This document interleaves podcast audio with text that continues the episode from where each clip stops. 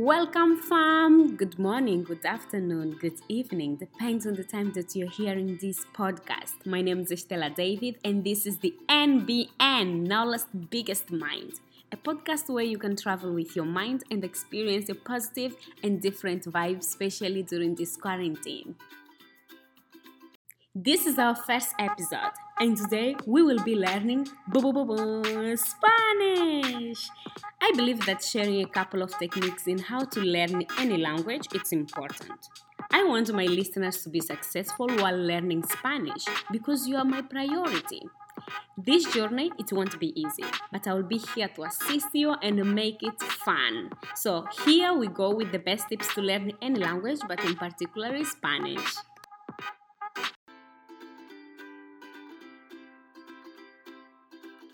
Take your notebook and pen or pencil and get ready because the time to learn Spanish has arrived. And the first tip that I have for you is to memorize 5 to 15 words each day. And uh, we are talking about 25 to 75 words within 5 days. And I would personally advise you to revise those words Saturday and Sunday. So, if you do this in a month, you will have around 100 to 300 words in one month wow, I give you three months. Within three months, your Spanish will be way, way, way another level.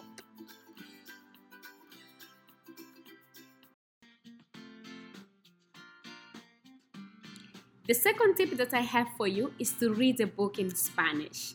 It's okay, I know you don't speak Spanish, but the thing here with the process is to allow your brain to keep those informations in Spanish remember that you think and you speak English. So we need to add a little bit of spicy. So we need to add Spanish into it.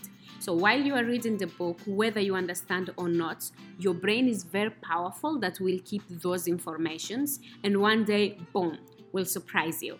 So here I have a couple of ideas of books. The first one, Charlie y la fábrica de chocolate, Charlie and the Chocolate Factory. They actually sold over 200 million copies around the world, so it's a good one to learn a language. And the second one, Los cuentos que nunca nos contaron, the stories they have never told us. It's a good book by Dani Torres. So if you want advice more about books, let me know. But those two are the ones that I usually tell my students to read, and they are actually doing good. So let me know if you need more help and advice on that.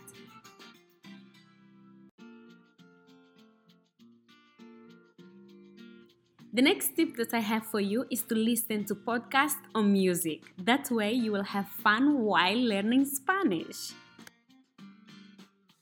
Just for you to have an idea of how fun you can have while learning Spanish, we have a couple of ideas. No me acuerdo de Natti Natasha and Thalia.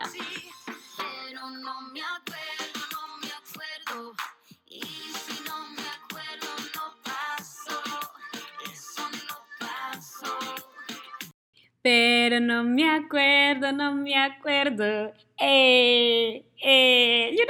I love Spanish, and the music is just the best way to learn Spanish. Moving on, we are going with Maluma and Becky G. G is a hot mamacita, and Maluma, ooh, don't talk about it. So they have the song La Respuesta.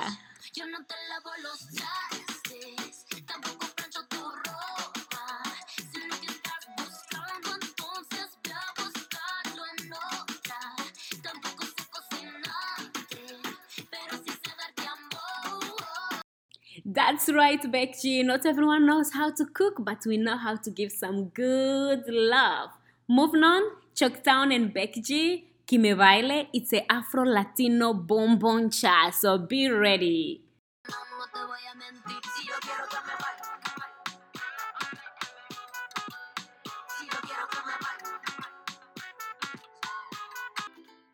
That's right, Becky G. That's right, Chucktown. Que me baile. Let me dance and have some fun. So that was it.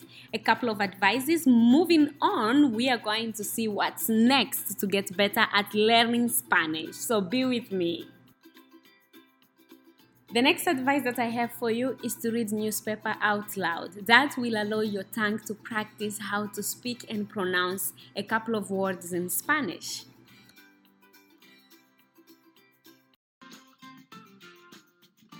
One of the things that I used to do, I used to read newspapers out loud while recording myself, and three days later, I will read the same newspaper, record, and compare them. Actually, you can see a difference how you pronounce. It changes, it gets better. So that can keep you moving on and get excited because you will see improvement. I'm just keeping giving advice because I think this is the best way you can learn a language. So be with me. So the next one is to watch a movie in Spanish. You can start with English subtitles and later on put Spanish subtitles. And if you want a little bit of challenge, I remember in 2014 when I was learning English in South Africa, I used to watch a movie and stop whenever the actor or actress will speak. I will repeat everything. It took me around four to five hours to finish a movie. So if you want to do that, feel free to do it.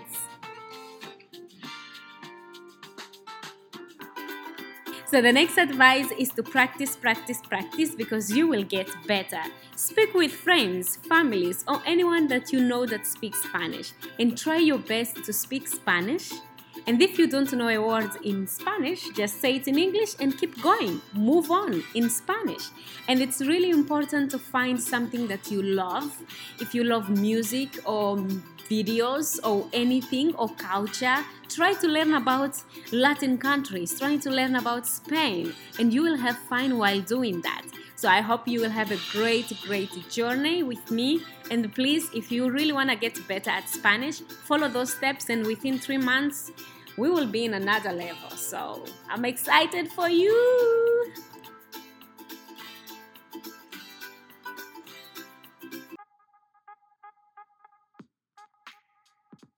So that was it. The best tips to learn Spanish and be successful at it. Uh, remember, if you keep into those in three months, mm, your Spanish will get much better. So take time to memorize 5 to 15 words each day read a book, listen to music or podcast, read newspapers out loud and record yourself. Watching a movie, speak to family and friends, and have fun. So, at NBM, Nola's biggest mind, we take words into action. So, let's take a minute to learn a little bit of Spanish. I'm excited. Let's learn Spanish. That's it.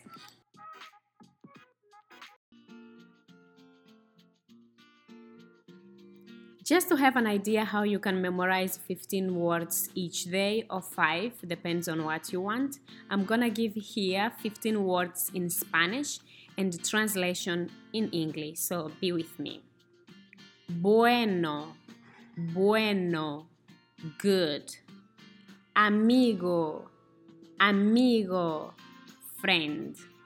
Por favor, por favor, please Poder, poder, to be able. Gustar, gustar, to be pleasing. Poner, poner, to put. Salir, salir, to leave. Hora, hora, hour. Empezar, empezar, to begin Conocer, conocer, to know. Primero, primero, first. Andar, andar, to walk. Amar, amar, to love. Chico, chica. Chico, chica. Boy, girl entender, entender, to understand. So here we have bueno, amigo, por favor, poder, gustar, poner, salir, hora, empezar, conocer, primero, andar, amar, chico, chica, entender. If you can memorize those words within a day or within three days and keep repeating them, that will be really helpful. So, if you have a notebook where you can write this down, please stop the audio and uh, write it down because these are really, really helpful.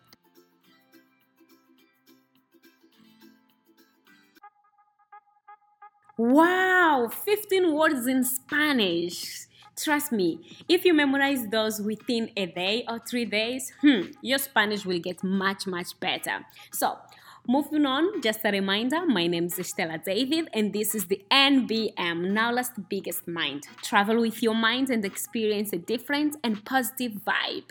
Talking about positive vibe, we know that Spanish is a romantic language. So let's get into a poem that will drive us into loving in Spanish getting deep into it. So stay with me.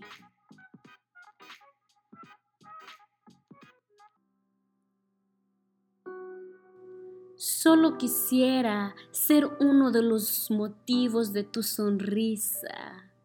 Quizá un pequeño pensamiento de tu mente durante la mañana.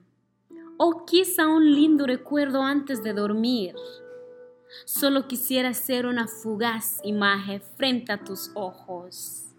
Quizá una voz susurrándote en tu oído o quizá una leve rosa en tus labios.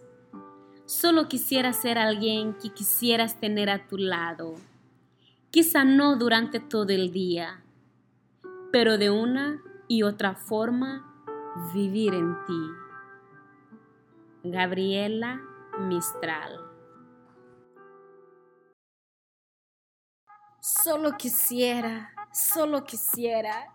I just wish. Eish, love is deep. Love, love, love is deep. So, moving forward, we know that this platform we will be learning Spanish in a fun and different way. So, to practice with your mind to maintain information, I'm going to read a newspaper in both Spanish and English, and you can have an idea of how you can do it at home. So, let's move forward. Noticias de la BBC publicadas en junio 1 de 2020. La muerte de Jorge Floyd bajo custodia policial ha provocado seis días de protestas en los Estados Unidos, muchas de las cuales se han vuelto violentas y han dado lugar a nuevas acusaciones de uso excesivo de la fuerza por parte de los oficiales. Estoy cansada de tener miedo, dijo un manifestante. Estas son algunas de las otras razones por las cuales los manifestantes en todo el país dijeron que habían salido a las calles para protestar. BBC News published June 1, 2020. The death of George Floyd in police custody has sparked six days of protest in the USA many of which have turned violent and led to further accusation of excessive use of force by officers. I'm tired of being afraid, one protester said. There are some of the other reasons demonstrators across the country said they will take to the streets to protest.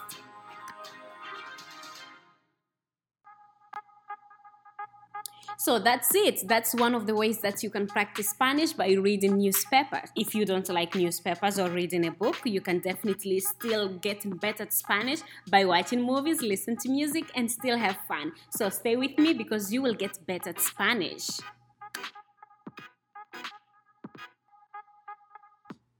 Just a reminder, my name is Stella David and this is the NBM, Nowlast Biggest Mind. Travel with your mind and experience a different and positive vibe.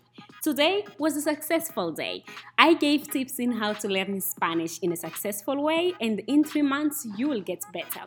And besides that, I gave some advices on books and songs. Talking about songs, we heard a little bit of Shocktown, Becky G, and Maluma. So that was really exciting. And at the end, we had the poem and the news. So that was a way of helping you to have an idea of how you can learn Spanish in your own using this platform. And if you want one to one classes with me to learn Spanish, please let me know and we will get at it and we'll get better so fast that you will be surprised. You will be speaking Spanish. Just a quick reminder if you would like to have an interview with me, please let me know. And if you're a singer or a poet and would love to share your work in English and Spanish, we can translate and promote your work. In our next episode, we'll be having our first class. Yeah, that's exciting. You know the tips in how to speak Spanish, and we will keep moving. So get ready. Thank you so much for listening. My name is Estela David, and this is the NBN, Nala's Biggest Mind. Travel with your mind and experience a different and positive vibe during quarantine. See you next week.